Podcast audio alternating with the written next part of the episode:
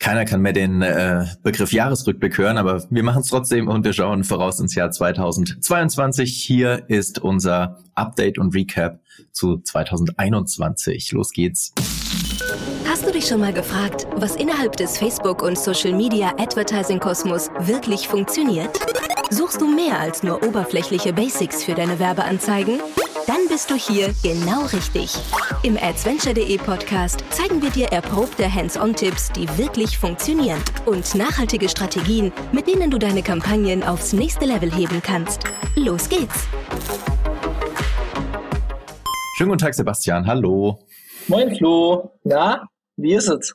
Ja, ganz gut. Äh, ganz gut tatsächlich. Ähm, wir lassen irgendwie das Jahr 2021 ausklingen und fangen irgendwie das Jahr 2022 an. Und um wie immer voll transparent zu sein, wir befinden uns gerade während des Recordings zwischen den Jahren, ist auch irgendwie so mein Lieblingsbegriff, äh, zwischen den Jahren, Hashtag Allmann-Memes, äh, finde ich, finde ich eine super schöne Bezeichnung.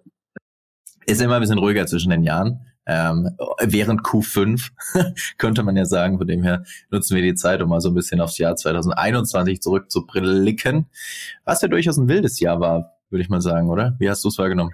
Ja, also total. Ich meine, von, von einem Jahr wussten wir, was uns so ein bisschen erwartet, aber irgendwie auch nicht. Und jetzt wissen wir ein bisschen mehr, vielleicht auch ein bisschen weniger.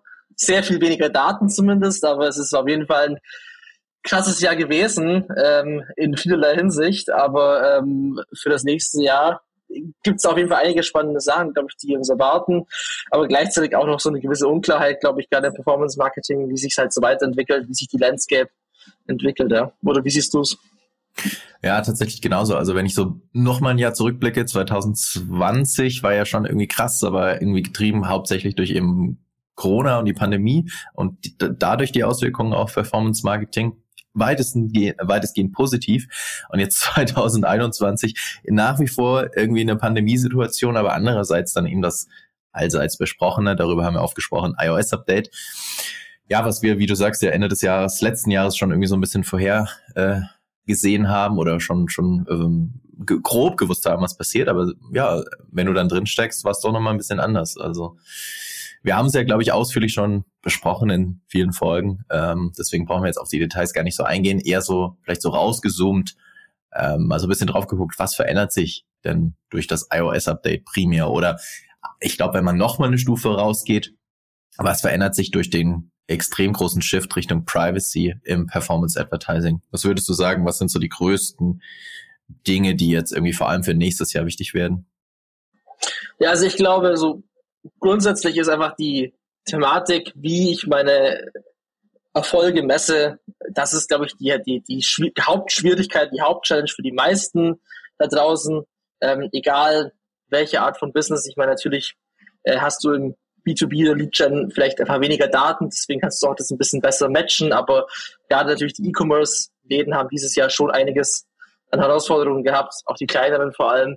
Und ähm, ich sehe also die Haupt Challenge und wenn ich mir das nur mal so ein bisschen drüber nachdenke, was dieses Jahr alles passiert ist, dann war das wirklich äh, so, so die, die, die größte Herausforderung, glaube ich, einfach sich zu adapten an diese komplette Ungewissheit. Also wir sind ja gewohnt im Performance Marketing uns sehr schnell an Sachen anzupassen, die sich ändern, weil ein neues Update kommt, neue Oberfläche im Ads Manager, neue Funktionen, irgendwas geht nicht mehr, es geht wieder was.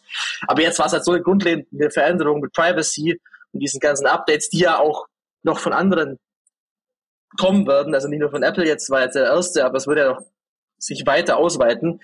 Und dementsprechend äh, können wir uns, denke ich, eher darauf vorbereiten, dass es noch weniger wird. Und äh, deswegen sind ja auch die Lösungsansätze, die wir in den Podcasts auch immer gesagt haben, denke ich halt so wichtig, dass man sich einfach damit so viel möglich auseinandersetzt. Und ich meine, jetzt sind wir mittendrin, aber es wird ja immer mehr kommen. Ja, ich glaube, das äh, trifft tatsächlich ganz äh, gut auf den Kopf, den Nagel ganz gut auf den Kopf. Ich glaube, das Tracking-Thema, äh, die Erfolgsmessung, Attribution an sich ist so das Buzzword, was schon immer so ein Buzzword war im Performance Advertising. Äh, und jetzt nach wie vor ist und äh, an vielen Stellen, glaube ich, halt einfach zurückgegangen ist in die Vergangenheit, wie man misst, was man messen kann. Mm. Und vielleicht war man da an vielen Stellen auch verwöhnt tatsächlich. Primär natürlich auch bei Facebook, weil Facebook natürlich sehr, sehr gut war im Tracking und äh, dadurch, dass sich da jetzt sehr viele Einschränkungen ergeben haben, man bemerkt, wie viel schlechter es besonders bei Facebook geworden ist, weil Facebook eben halt in der Vergangenheit sehr, sehr gut war. Ja, und da jetzt gerade eben bei kleinen Ad-Accounts echt viele, viele Einschränkungen irgendwie gekommen sind. Und äh, das, glaube ich, kann man auch so als Zusammenfassung sagen, besonders in kleinen Accounts mit weniger Daten äh, ist es halt echt einfach unfassbar schwer geworden. Und da muss man, muss man einfach andere Wege gehen. Und ja, ich glaube, ein Weg, den man tatsächlich auch gehen sollte, mehrfach drüber gesprochen, ähm, ist äh, seine Strategie nicht mehr auf Retargeting aufzubauen. Denn mehrfach, wie gesagt, schon angerissen in den verschiedensten Folgen, Retargeting aus unserer Sicht, aus meiner Sicht, am Aussterben, ganz klar. Ähm, und äh, das bedeutet ja schlussendlich dann auch, dass der auch von uns in der Vergangenheit häufig ähm, ja empfohlene und und auch umgesetzte Full Funnel Approach im Prinzip ja dadurch auch mehr oder weniger für die Katz ist, weil wenn ich kein Retargeting habe, dann fehlt ja mindestens eine Stufe in meinem Funnel, so wie ich es in der Vergangenheit gedacht habe. Und das bedeutet schlussendlich, dass ich dann halt auch meinen Funnel-Ansatz überdenken muss und oder in vielen Fällen gar keinen Funnel mehr tatsächlich habe in der Form, weil ich eigentlich nur noch, rein technisch zumindest, äh, Neukunden anspreche. Und ich glaube, das ist auch so eine Sache, das wird meiner Einschätzung nach noch eine Weile dauern, bis das wirklich bei allen angekommen ist und viele versuchen sich noch so ein bisschen an dieser alten Welt festzuhalten und zu sagen, aber Retargeting muss doch besser funktionieren. Das kann doch nicht sein, dass es nicht so gut funktioniert, aber ja, die Realität in ganz, ganz, ganz vielen Accounts zeigt halt, es ist wahnsinnig schwierig im Retargeting. Wie siehst du das? 100 Prozent so unterschrieben. Also es ist wirklich sowas, wie sich, wie sich das eingeschlichen hat, finde ich, dass man gemerkt hat, Retargeting brauchst du eigentlich gar nicht mehr machen und irgendwann mal, hoppla, Setup ist auf einmal quasi 0% Retargeting und es läuft besser als mit Retargeting. Und das habe ich in so vielen Accounts gesehen, wie bei dir genauso, Flo. Das ist echt äh, verrückt, dass das, was wir früher so intensiv gemacht haben mit extrem komplexen Strukturen oder mit irgendwelchen äh, speziellen Ansprachen im Retargeting, dass das eben nicht mehr funktioniert. Ja, das ist ja für uns genauso, sag ich mal, schwierig, sich davon zu trennen, weil man da ja wirklich auch, äh, es gibt ja durchaus einen Sinn dahinter, den man damit verfolgt. Das ist ja nicht einfach nur fancy Setup, sondern das bringt ja eigentlich rein von der Kommunikation, von der, von dem Funnel-Denken etwas, aber ja, also es gibt weniger Accounts, wo ich sage, wo jetzt irgendwie noch so ein klassisches Retargeting läuft, wo es wirklich überperformt. Also es gibt natürlich immer noch Accounts, auch von Kundenseite, wie du auch gesagt hast, bis es in den Köpfen der Menschen ankommt und man es wirklich realisiert, wird es einfach noch ein bisschen dauern. Und dementsprechend ist ähm, das kann ich jetzt auf jeden Fall unterschreiben und man kann vielleicht das Tofu einfach vor dem Kampagnennamen dann wegstreichen und einfach nur noch schreiben, was es halt in der Kampagne drin ist und die Verhandlungsstufe weglassen. ja, genau, vielleicht ist Tofu Mofu Bofu einfach auch tot. Ähm, ist, äh, die, die Tendenz ist sehr stark in diese Richtung. Äh, also die dreistufige äh, Struktur, glaube ich, an vielen Stellen ist äh, tatsächlich überflüssig. Zwei Stufen reichen völlig aus und selbst das ist, glaube ich, in sehr vielen Fällen einfach auch nicht mehr nötig. Und je nachdem, wie du halt die Kampagnen baust äh, und eben halt nicht mit starken Ausschlüssen arbeitest, also deine Retargeting-User beispielsweise ausschließt, auch das haben wir schon zuhauf besprochen, ist es ja so, dass rein technisch irgendwie eine Art Retargeting eingebaut ist in deinen Kampagnen schon. Ich glaube, ähm, was du gesagt hattest, ist, ist der ganz wichtige Punkt, den es an vielen Stellen zu überdenken gilt. Kommunikativ hast du dann halt weniger äh, sagen wir mal, Spielfelder, ähm, weil du jetzt nicht mehr irgendwie sagen kannst, im Retargeting nutze ich nochmal eine abgefahrene, keine Ahnung, Trust-Strategie oder ähnliches, ähm, weil Retargeting halt einfach per se so nicht mehr da ist. Das heißt, du musst irgendwie schon, aus meiner Sicht, musst du halt eben diese Elemente dann schon idealerweise halt auch in deinen Prospecting-Ads integriert haben, ähm, so dass das da dann am Ende auch mit abgefrühstückt wird. Aber ich glaube, das ist ein ganz, ganz großer Shift. Dazu gab es ähm, auch Mitte Dezember von Facebook so ein kleines Update, das hast du vielleicht auch schon mal in den Accounts gesehen, dass bei Dynamic Ads im Retargeting, also bei Katalogverkäufen im Retargeting, Facebook jetzt noch optional, aber die Frage ist, wie lange noch optional, ähm, diese automatischen Lookalikes irgendwie einfügt oder man die einfügen kann. Ja.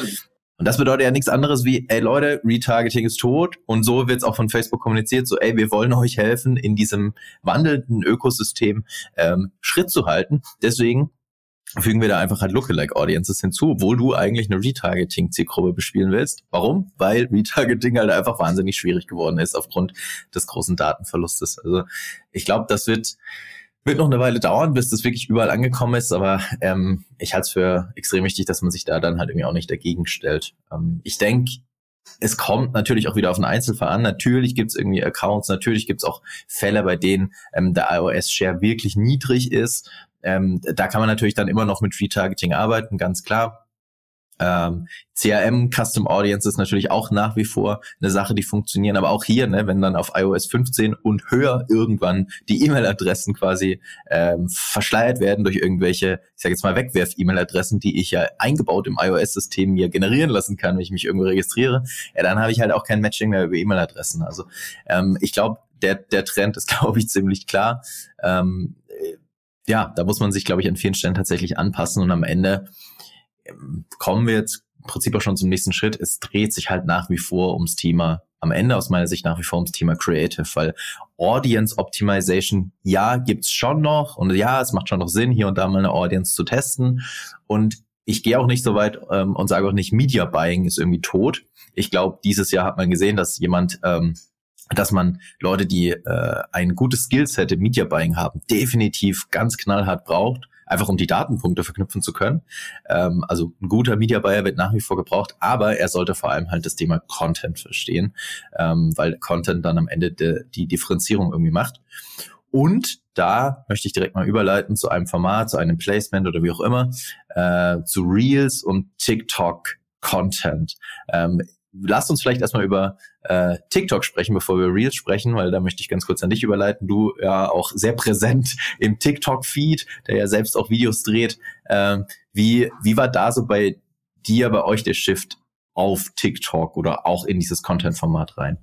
Ja, nee, also Content und äh, Creative ist, glaube ich, das, was das Jahr bei mir komplett bestimmt hat, unsere Agentur. Also wir haben von letztes Jahr bisschen TikTok zu wirklich jetzt es ist ein riesengroßer Share geworden, ähm, auch mit, sage ich mal, ganz vielen Creators, die bei uns halt auch arbeiten, die halt auch viele Videos für die, für die Clients ähm, recorden, wo ich halt merke, dass diese Art von Content aber halt auch nicht nur auf TikTok funktioniert, ne, sondern auch auf Reels. Das heißt, es shiftet eben alle, alles in diese Richtung broader, eben nicht nur äh, die gleichen Ads, wie man es halt immer gemacht hat, sondern halt, weil selbst da ist es jetzt ja so, vielleicht noch kurz dazu, selbst bei den guten, sag ich mal, Performance-Ads, die man halt klassischerweise kennt, eins zu eins Carousel, ist ja die Competition so groß, dass man sich ja kaum mehr differenzieren kann mit den schönen Ads oder mit den Performance-Ads, weil Störer kann jetzt mittlerweile auch jeder reinmachen, Canva kann jeder bedienen, also in Anführungszeichen, das ist ja nicht mehr die Rocket Science, sondern vor allem halt diese Diversifikation im Content. Und da ist bei uns halt wirklich sehr viel passiert dieses Jahr und das konnte ich halt sehr gut beobachten. Accounts, die klassisches Advertising, sag ich mal, gemacht haben, 2021 Advertising, wenn man es so nennen will, oder 2020 Advertising, ähm, konnten halt nicht skaliert werden mit dem gleichen Zeug, sondern haben dann zum Beispiel Content von TikTok gebraucht und dann ging Facebook auf einmal auch besser.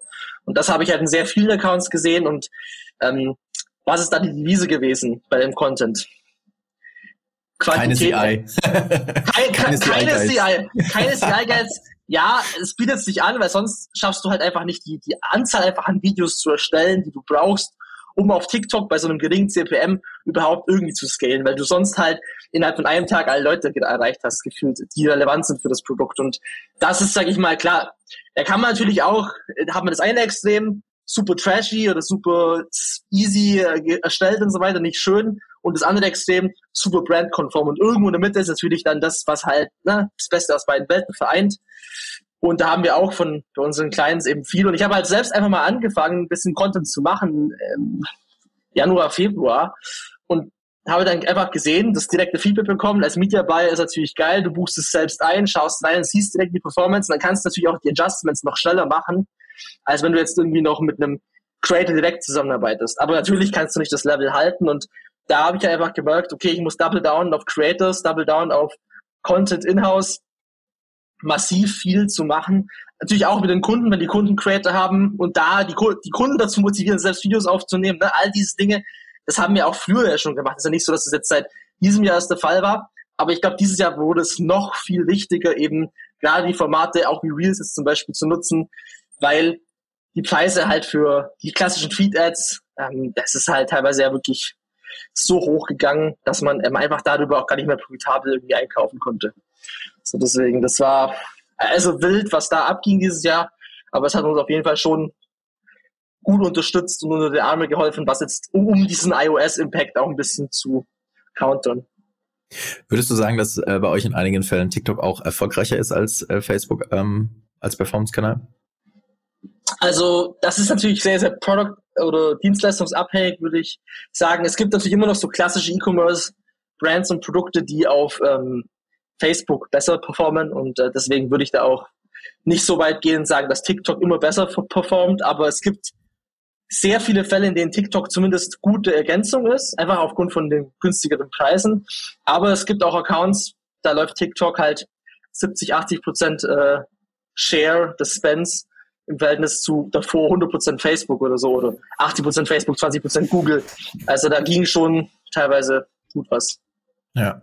Ja, also kann ich tatsächlich so auch unterstreichen. Es ist jetzt nicht so, äh, dass ich sagen kann, äh, TikTok hat bei uns einen maßgeblichen Anteil am, am Budget Share, das noch nicht, äh, aber definitiv dieses Jahr extrem viel mehr geworden als letztes Jahr. Und was du sagst, das äh, kann ich auch so nur unterstreichen. Und deswegen ist unser Fokus auch ausschließlich fast schon auf genau diesem Content-Format, auf TikTok-ish Content, realish Content, wie auch immer, weil rein strategisch, wenn du, wenn du es halt, ähm, wenn du die Content-Produktion angehst und sagst, okay, ich fokussiere mich jetzt eben auf TikTok, kannst du diesen Content halt wunderbar auch bei Instagram, bei Reels und witzigerweise eben halt ja. auch bei Facebook im Feed recyceln. Ja. Ähm, und es funktioniert ja witzigerweise auch bei Facebook im Feed extrem gut, diese Art von Content. Ähm, und wenn du es aber umgekehrt machst und sagst, naja, ich produziere jetzt mal was für Facebook, dann kannst du es halt in 100 Jahren nicht bei TikTok und äh, recyceln ja. wahrscheinlich auch nicht bei Reels. So. Und das ist halt ja. das große Problem. Und wenn du es so angehst und sagst, ich fokussiere mich jetzt mal ausschließlich auf diese Art von Content, ähm, kannst du A, mehrere Placements bespielen und B, siehst wahrscheinlich auch extrem gute Ergebnisse. Aber ja, das kann halt gut und gerne mal mit irgendwelchen CI-Guides und Vorgaben kollidieren und das ist halt auch so ein Punkt, da muss man sich dann wahrscheinlich ein bisschen lösen und äh, am Ende muss man halt die Regeln der Plattform meiner Meinung nach äh, spielen und die berücksichtigen und das ist halt nicht unbedingt in jeder CI oder in jedem äh, Brand Guide vorgesehen. Das ist so ein bisschen der Punkt, der häufig zu Konflikt äh, äh, Potenzialen sorgen kann. Äh, und da muss man halt einfach schauen, wie man das am Ende angeht. Ähm, ja, und äh, muss man sich vielleicht so ein bisschen davon irgendwie lösen. Aber ich glaube, es ist klar, ähm, dass diese Art von Content, Short vom Video, und das ist für mich auch mehr nur als User-Generated Content. Natürlich ist User-Generated Content Kern des Ganzen, aber für mich ist es auf jeden Fall nochmal ein Schritt weiter. Es sind äh, schnellere Transitions, es sind äh, Voice-Overs äh, und so weiter und so fort. Ähm, ich glaube, das ist ein Content-Format, was nächstes Jahr unfassbar wichtig wird und worauf man ähm, meiner Meinung nach voll setzen sollte, weil es ist eigentlich ziemlich klar, dass Instagram im Prinzip zu TikTok wird. Das finde ich, kann man jetzt schon erkennen, wenn man so in seinen Feed schaut. Du siehst ja eigentlich nur noch Reels ja. auch im Feed. Es ist eine Frage der Zeit, bis der Instagram-Feed aussieht wie TikTok. Es ist wirklich nur eine Frage der Zeit. Und auch da gab es nochmal vor ein paar Tagen äh, ein Update seitens Facebook, was die ähm, was die, was die Ratios, mir fällt äh, der deutsche, das deutsche Begriff nicht dafür ein, also die, die, äh, wie sagt man auf Deutsch? Abmessungen, oder? Abmessungen, ja, sowas könnte man dazu auch sagen, genau. Also die Video-Ratios, ja, ähm, bisher bei im Instagram-Feed ja 1 zu 1 und 4 zu 5 waren und demnächst kannst du auch 9 zu, oder werden auch 9 zu 16, also äh, vertikale Videos im Instagram-Feed ausgespielt. Zwar noch zugeschnitten auf 4 zu 5, aber ich meine, allein das und dann die ganzen Ankündigungen seitens Instagram, es ist so klar, dass Instagram zu TikTok wird und da muss man sich halt anpassen. Und wenn man das jetzt schon hinbekommt, Content baut, der eben performt am Ende auch und eben nach diesen Regeln dieser Plattform spielt, dann hat man, glaube ich, extrem gute Chancen. Und ich weiß nicht, wie da deine Erfahrungen sind. Ich würde sogar nicht mal sagen, dass das nur eine Frage der Zielgruppe ist. Also ich finde, man kann nicht sagen, das funktioniert nur bei jüngeren Zielgruppen besser, sondern ich glaube, das funktioniert eigentlich unabhängig von der Zielgruppe besser. Natürlich ein bisschen von der Bildsprache, von der Schnelligkeit und so weiter angepasst, gegebenenfalls. Aber ich glaube, von der Art und Weise des Videos, also diese Shortform-Videos, fast Zielgruppen Alter unabhängig. Ich weiß nicht, wie du ja. das siehst, weil, also nee, ich will so ein bisschen den Vorurteil aufräumen, zu sagen, ey, TikTok ist doch nur was für, für irgendwie die Jüngeren. Aber ich glaube, das ist es tatsächlich gar nicht. Nee, also würde ich, würde ich genauso unterschreiben. Und ich meine, TikTok hat jetzt ja mittlerweile auch, also wir targeten sehr viel 25 plus auch und da hast du auch genug Zielgruppe. So allein das geht ja auch. Und selbst damit, wie du schon sagst, ähm, da kann ich ja dann einfach auch einen Creator nehmen, der halt jetzt nicht Mitte 20 ist, sondern halt Ende 30 oder schon äh, Kinder hat oder eine Familie hat oder was auch immer. Also da gibt's ja auch ganz viel Diversifik Kommunikation. Also es gibt ja auch Mami-Influencer auf Instagram, ne? Und es ist ja alles, ist ja alles da. Und das gleiche gilt auch auf, äh, ich glaube, das gleiche gilt auch auf TikTok. Also TikTok wird auf jeden Fall älter und Instagram nimmt sich natürlich die Sachen auch äh, dazu und wie ich ich habe es auch gesehen beim Feed. Ähm, ich habe wirklich seit knapp ein bis eineinhalb Monate so viele Rezeptvideos in meinen äh, in meinen TikTok-Vorschlägen, wie auf, äh, wie in meinen Instagram-Vorschlägen, wie auf TikTok, wo ich mir denke, so ist es halt wirklich fast schon, du, du kannst die Plattform fast nicht mehr unterscheiden, bis auf Stories und halt die paar Instagram-Funktionalitäten, die es halt gibt. Aber der Feed sieht wirklich echt krass ähnlich aus mittlerweile. Ja. Und ich glaube, das wird weitergehen. Das wird tatsächlich noch sehr stark so weitergehen. Ähm, gut, ähm, ich glaube, das ist schon mal ein Punkt, der 2022 wichtig wird. Ähm, wir haben noch so ein paar weitere Punkte oder ich habe hier noch so ein paar weitere Punkte auf der Liste. Lass uns mal mit dem ähm, Meta-Thema anfangen. Übrigens, wir haben noch gar nicht drüber gesprochen, dass Facebook jetzt nicht mehr Facebook heißt, sondern Meta. Ja, stimmt. haben wir gar nicht drüber gesprochen. Äh, okay. Das noch am Rande, das hat sich dieses Jahr auch noch getan. Genau. Okay. Äh, und deswegen auch die Überleitung ins Jahr 2022. Meta, Metaverse, Augmented Reality, Virtual Reality, Oculus Rift, whatever. Wird das, glaubst du, 2022 schon hm, wirklich relevant werden oder glaubst du, das ist nach wie vor ja, Zukunftsausblick? Also ich glaube, du, du hast ja auch gesagt vorher im Vorgespräch, dass die App Store Downloads von der Oculus App ähm, über Weihnachten schon nochmal wesentlich höher waren. Ich meine, es zeigt ja auch, dass ähm, die Oculus Quest 2, die jetzt Facebook ja, wann haben die, oder Meta, sorry, Meta gelauncht hat vor einem halben Jahr oder so, glaube schon ein bisschen länger her, ich weiß gar nicht mehr genau. Aber ähm, es ging ja alles, also die Rift, die du erwähnt hast, ist ja die Kabel gebunden. Es gab ja viele Vorgängermodelle, die alle noch nicht so ausgereift waren. Ich glaube, jetzt sind sie an einem Punkt angekommen, wo die, wo das Teil wirklich Mainstream-fähig ist. Und das hat man auch gesehen, glaube ich, in den Absatzzahlen und die prognostizierten Werte sind auch so, dass es auf jeden Fall wesentlich mehr gekauft wird. Aktuell ist es halt immer noch primär ein Gaming-Instrument. Aber ich glaube halt jetzt mittlerweile eher eine, auf einem Nintendo Switch-Level und nicht mehr auf einem Gaming-PC-Level von vor zwei, drei Jahren. Also ich habe vor zwei Jahren schon eine Rift gehabt. Da war das halt noch nicht so weit. Und selbst da gab es ja schon Leute, die das vor fünf Jahren die erste Oculus-Modelle hatten. Ne? Also das war ja ganz, ganz früh. Da hat ja auch keiner dran geglaubt. Und was man jetzt auch gesehen hat, das ist vielleicht noch eine ganz interessante Info. Seit Facebook, jetzt Meta, eben diesen ganzen Schritt gemacht hat mit den Oculus-Sachen und mit äh, den Brillen, gibt es auch viele Investoren, die bereit sind, in VR-Projekte zu investieren. Das heißt also, es tut sich schon was in dieser ganzen Welt. Ob das jetzt halt für uns im Advertising nächstes Jahr schon relevant wird, weiß ich nicht so recht. Dafür bräuchte man wahrscheinlich noch ein bisschen mehr äh, wirklich affordable Stuff, was sich direkt halt äh, verbinden lässt mit den ganzen, äh, ja, mit den, den Smartphones und so weiter. Aber ähm, ich glaube, es zeigt uns halt zumindest, es ist ein Wegweis in die Richtung, wo es hingehen kann und ähm, was eben für Möglichkeiten bestehen in vielleicht zwei oder drei Jahren. Oder wie siehst du es? Ja, ich stelle mir eigentlich nur die ganze Zeit die Frage, wenn man im Metaverse, ja, in einer Printzeitschrift Werbung schaltet, ja, ist das dann, ist das dann Online-Marketing oder ist das schon wieder Print? Ja, das ist die große Frage, ne? Das ist eigentlich ja. die einzige Frage, die ich mir die ganze Zeit stelle und noch keine Antwort drauf habe. Ja. ja, das ist eine gute Frage. Also ich, glaubst du, es gibt bei Metaverse Ads? Ja, mit Sicherheit. Es ist ja immer so, da wo Aufmerksamkeit ist, da wo Menschen sind, äh, gibt's wahrscheinlich Advertising. Am Ende ja auch, um irgendwie das Ganze zu monetarisieren. Wobei das natürlich im Metaverse, im Web 3.0 alles ein bisschen anders ausschaut, vermutlich. Aber ähm, ich denke doch schon ganz stark, dass es da auch Advertising-Möglichkeiten geben wird. Wo, wie, who, who knows? Ich habe keine Ahnung. Ähm, ich äh, bin auf jeden Fall dabei, mich so ein bisschen da reinzufuchsen in dieses Thema, ähm, weil ich es irgendwie auch spannend finde. Web 3.0 und was es alles Mögliche gibt. Ähm, aber ich sehe auch noch nicht kurzfristige, für Virtual Reality zumindest kurzfristige ähm, Use Cases, die auch für Advertising relevant werden. Eher tatsächlich schon, wenn das als ein Schritt dahin gewertet werden kann, dann für Augmented Reality Wobei man, wenn wir ehrlich sind, ne, das Thema gab es jetzt auch schon ein paar Jahre, ne, so Filter, Instagram-Filter hier und da. Aber so der richtig krasse Use Case für Advertising kam jetzt tatsächlich nicht auf.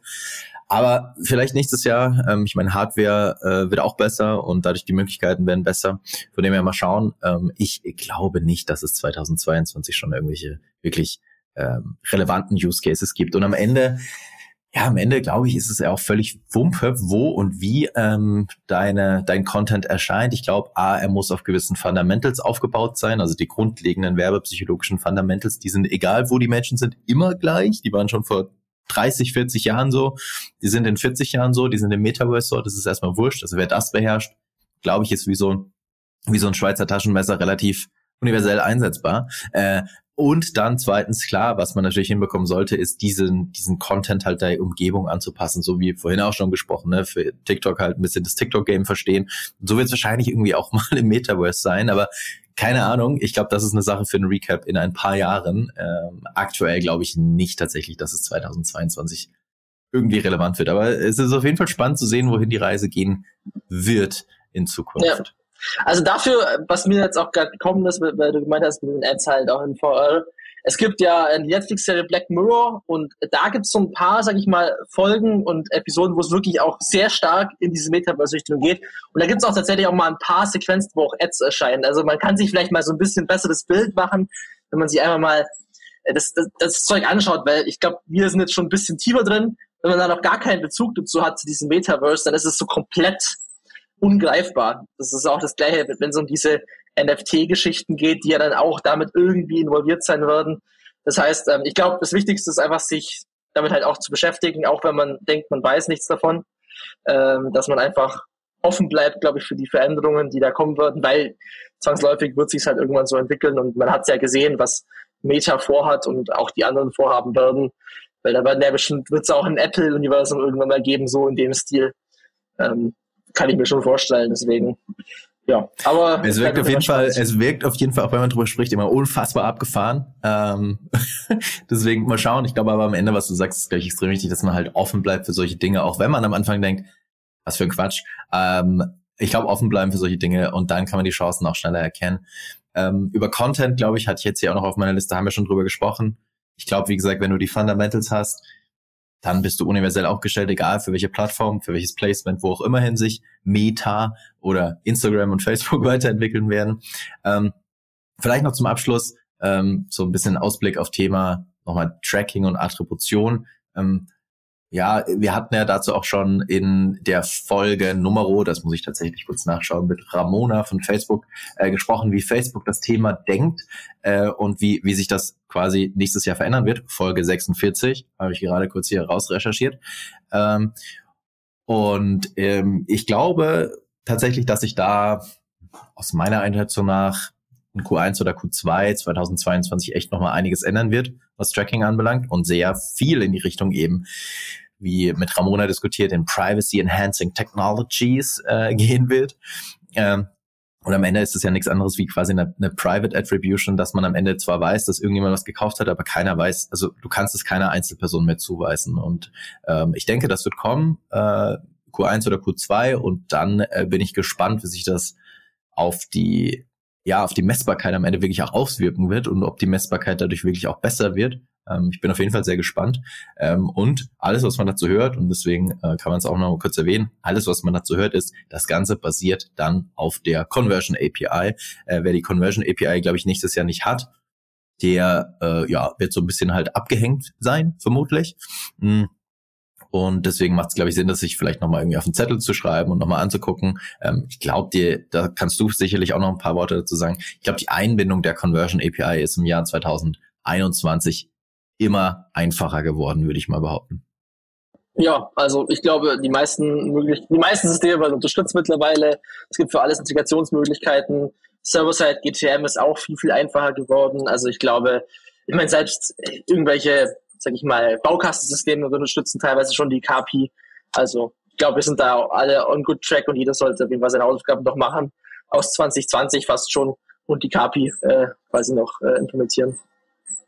Ja, Sehe ich genauso. Also ich glaube, das ist eine Sache, klar, man kann, ich finde so ein bisschen Real Talk, es ist jetzt nicht so, dass wenn du die Conversion API anschaltest, dass sich dein Tracking um keine Ahnung wie viel Prozent verbessert. Also es ist teilweise, ehrlicherweise, wenn man ganz ehrlich ist, nicht wirklich spürbar, kurzfristig. Aber ja. ich glaube, langfristig wird es halt auf jeden Fall einen Effekt haben, äh, weil eben halt das neue Tracking und die neue Welt von personalisierter Werbung äh, eben auf, auf Basis von diesen Themen äh, gebaut wird. Von dem her, ja, ich bin gespannt. Ähm, und ich glaube, das war dieses Jahr auf jeden Fall schon echt ein wilder Ritt. Da wurde im laufenden Betrieb echt mehrere Male äh, der Maschinenraum geöffnet und Dinge, Dinge geändert und man hat es immer wieder gespürt, auch wenn es nicht immer zugegeben wurde seitens der Plattform, aber man hat es immer wieder gespürt. Ja. Und ja, ich hoffe, dass das ähm, im nächsten Jahr sich so ein bisschen legt und man sich mit diesen Themen ein bisschen weniger beschäftigen muss vielleicht ähm, und sich eben auf die anderen Themen fokussieren kann. Das wäre mein Wunsch fürs nächste Jahr. Was ist dein Wunsch? Ja, ich, ich, ich kann dir eben dem eigentlich nur beipflichten, dass es einfach ein bisschen äh, ja, äh, ein paar Sachen, die gemacht wurden, im laufenden Betrieb die Festplatten zu wechseln, das ist halt meistens nicht so geil. Und ich glaube, da, da könnte man einfach darauf hoffen, dass sich da, ähm, da ein bisschen was tut. Mein Wunsch wäre bei TikTok, bitte lasst uns Kampagnen duplizieren in Zukunft. So, das wäre, wenn ich einen Wunsch mitgeben kann, Kampagnen duplizieren auf TikTok, so, das wäre wirklich, das habe ich auch meinem Ansprechpartner schon mehrfach gesagt, vielleicht klappt das ja mal. Ähm, ja, das fände ich cool. ja, das macht auch überhaupt keinen Sinn, dass du Anzeigengruppen alles duplizieren kannst, aber Kampagnen nicht. Vor allem, du kannst ja Anzeigengruppen duplizieren in eine neue Kampagne. So, was? Aber ja, okay. Also das ist, das ist wirklich, ja, mein Wunsch an Weihnachtsmann. Wenn der, wenn es der nicht erfüllt, dann vielleicht fürs neue Jahr und ansonsten fange ich Osterhasen. Vielleicht klappt's. Ja, dann. auch nicht schlecht. Eben, irgendjemand wird dir den Wunsch erfüllen. Vielleicht noch eine Frage, eine sehr, sehr operative Frage zum Abschluss zu TikTok. CBO, Kampagnenbudgetoptimierung auf TikTok. Was sagst du dazu? Äh, ich würde sagen, nein. Ich würde sagen ABO. Ja, ich auch. ich auch. noch, noch. Das kannst du vielleicht ja, ändern, aber noch tatsächlich. Und auch nicht Automatic Placements. Das ist so wie Facebook vor fünf Jahren oder so. Ja, aber das liegt ja auch ein bisschen an den Platz, den, den, den Orten, wo man da advertisen kann, ne, mit Placements. Ja. ja.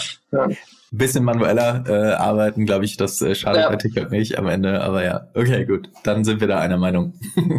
Alles klar, ich glaube, das war's fürs Jahr 2021 und so ein bisschen mit dem Ausblick aufs Jahr 2022. Ähm, das war es auch wieder. Wir haben den Podcast ja auch wieder ein bisschen stärker aufgerollt tatsächlich äh, im Sommer. Ich glaube, das äh, war auch irgendwie nötig und ähm, ich würde sagen, damit äh, schließen wir jetzt auch äh, irgendwie ab mit unserer iOS-Serie. Irgendwann ist auch mal gut. Ähm, und äh, widmen uns im nächsten Jahr, im Jahr 2022, anderen Themen wieder. An dieser Stelle, Sebastian, vielen Dank für deine Zeit. Schön, dass du hier warst. Danke. Und wir hören uns und sehen uns im Jahr 2022 wieder. Bis dann. Vielen Dank fürs Zuhören. Wenn dir diese Folge gefallen hat, dann hinterlasse uns eine Bewertung bei iTunes. Mehr Tipps rund um Werbeanzeigen auf Facebook, Instagram und Co. findest du auf adventure.de. Bis zur nächsten Folge.